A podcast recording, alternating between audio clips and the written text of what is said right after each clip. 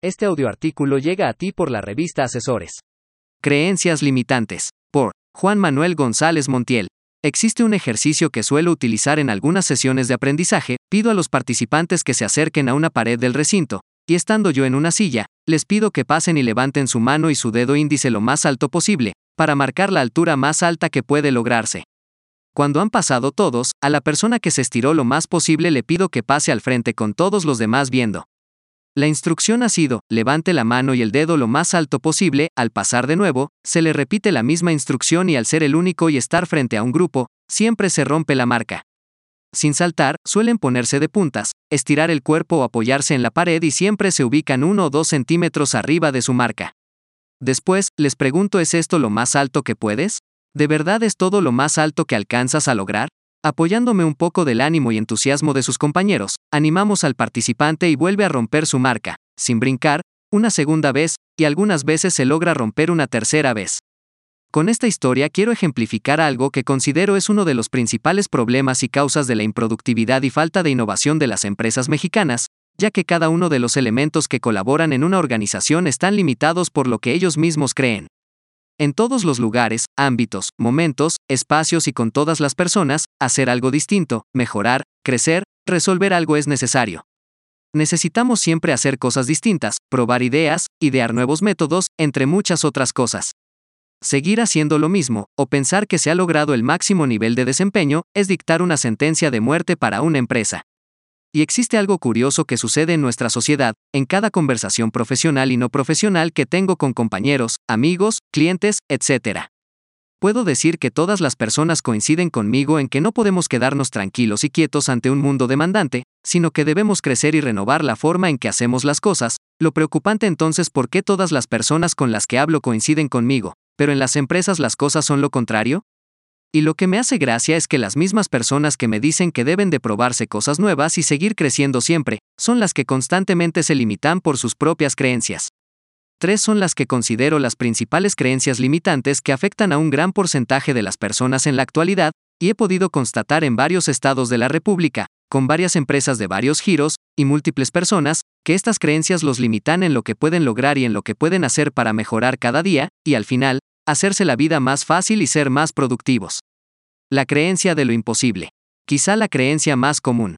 Suele suceder que cuando en una organización se requiere un cambio nos enfrentamos a un reto como puede ser, un producto nuevo, participar en una licitación, cubrir una meta de un cliente urgente, entre muchos otros ejemplos. La respuesta literal de algunas personas cuando se les da la instrucción para lograr esa meta es, imposible, no podemos, no hay forma. Las personas ni siquiera intentan, se dan la oportunidad, o crean una lluvia de ideas para identificar puntos positivos, puntos negativos para poder resolver el reto que se les pone enfrente. No, no lo intentan, sino que responden de forma directa, que es imposible. Lo grave de esta situación es que dificulten mucho para los líderes o jefes el lograr el nuevo reto debido a que en la mente de las personas que forman su equipo de trabajo se ha plantado la idea de lo imposible. Suelo ejemplificar esto como las personas que no son conscientes y, por tanto, no aceptan que tienen un problema, por ejemplo, los que levantan la voz y ofenden a las personas. Mientras ellos no acepten que tienen un problema, todas las posibles soluciones que se les pida o se les exija que se ejecuten no tendrán un resultado positivo, puesto que en la mente de la persona están buscándose soluciones para algo que no existe. Así también pasa con la idea de lo imposible, una vez que las personas han creído desde el inicio que un desafío no tiene solución, todos los intentos de ideas, posibilidades, intentos que vengan, serán para ellos pasos en falso porque son intentos de lograr algo inverosímil o absurdo de intentar. Las recomendaciones para atacar estas creencias son autoritarias, pero ante tales ideas negativas, se requieren acciones igual de rígidas. Para esta primera creencia, la recomendación es comunicar constantemente, crear ayudas visuales, e incluso mencionar al inicio de cada reunión en la que se tratará un nuevo objetivo, que está prohibido responder o mencionar la palabra imposible. Entre más se repita esa regla, aunque las personas tengan en su pensamiento la palabra, al menos al no ser expresada no se contaminará el equipo, y algunos de ellos podrán contagiar de sus soluciones al resto, y poco a poco, a largo plazo, la creencia de que las cosas son imposibles irá desapareciendo. La creencia de los falsos límites como con el ejemplo del ejercicio con el que inició este artículo, esta creencia genera que las personas se coloquen límites falsos, algunas veces siendo conscientes y otras de forma inconsciente.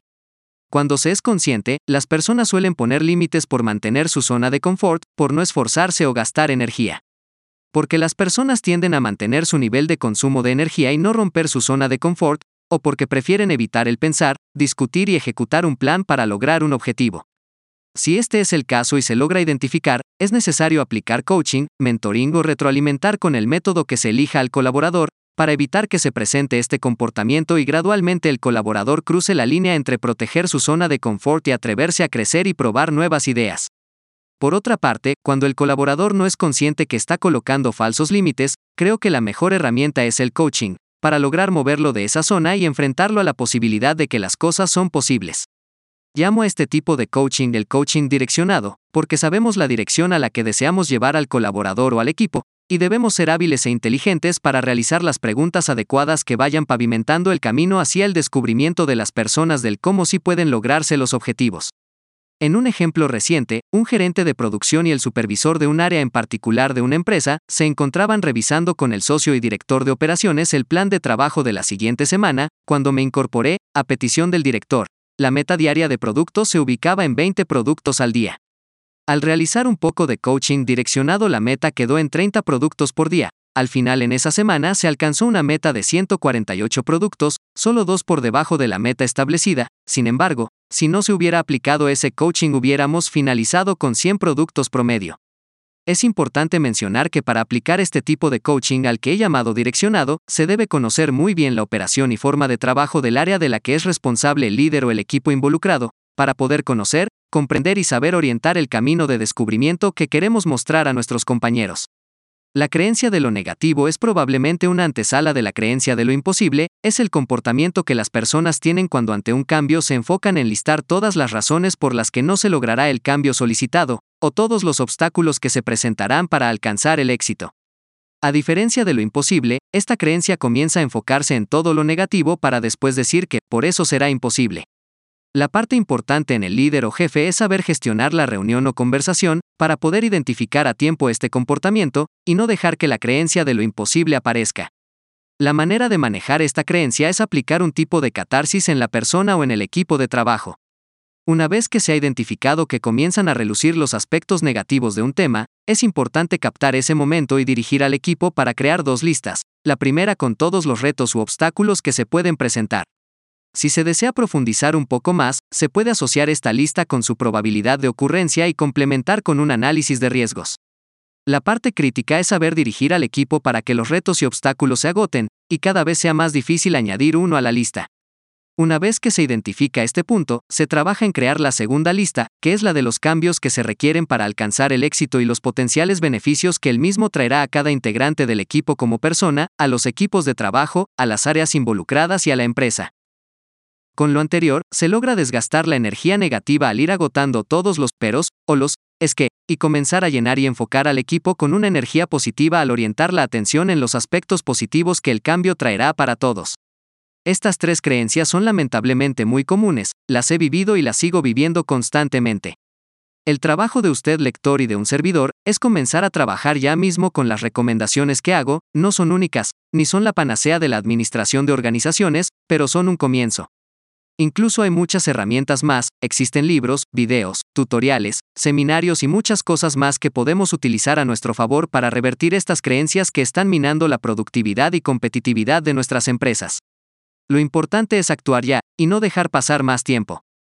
Como líderes somos responsables tanto de los aciertos como de los fallos, por ello es necesario poner manos en acción para cambiar y elevar el desempeño de las áreas y empresas que elegimos liderar.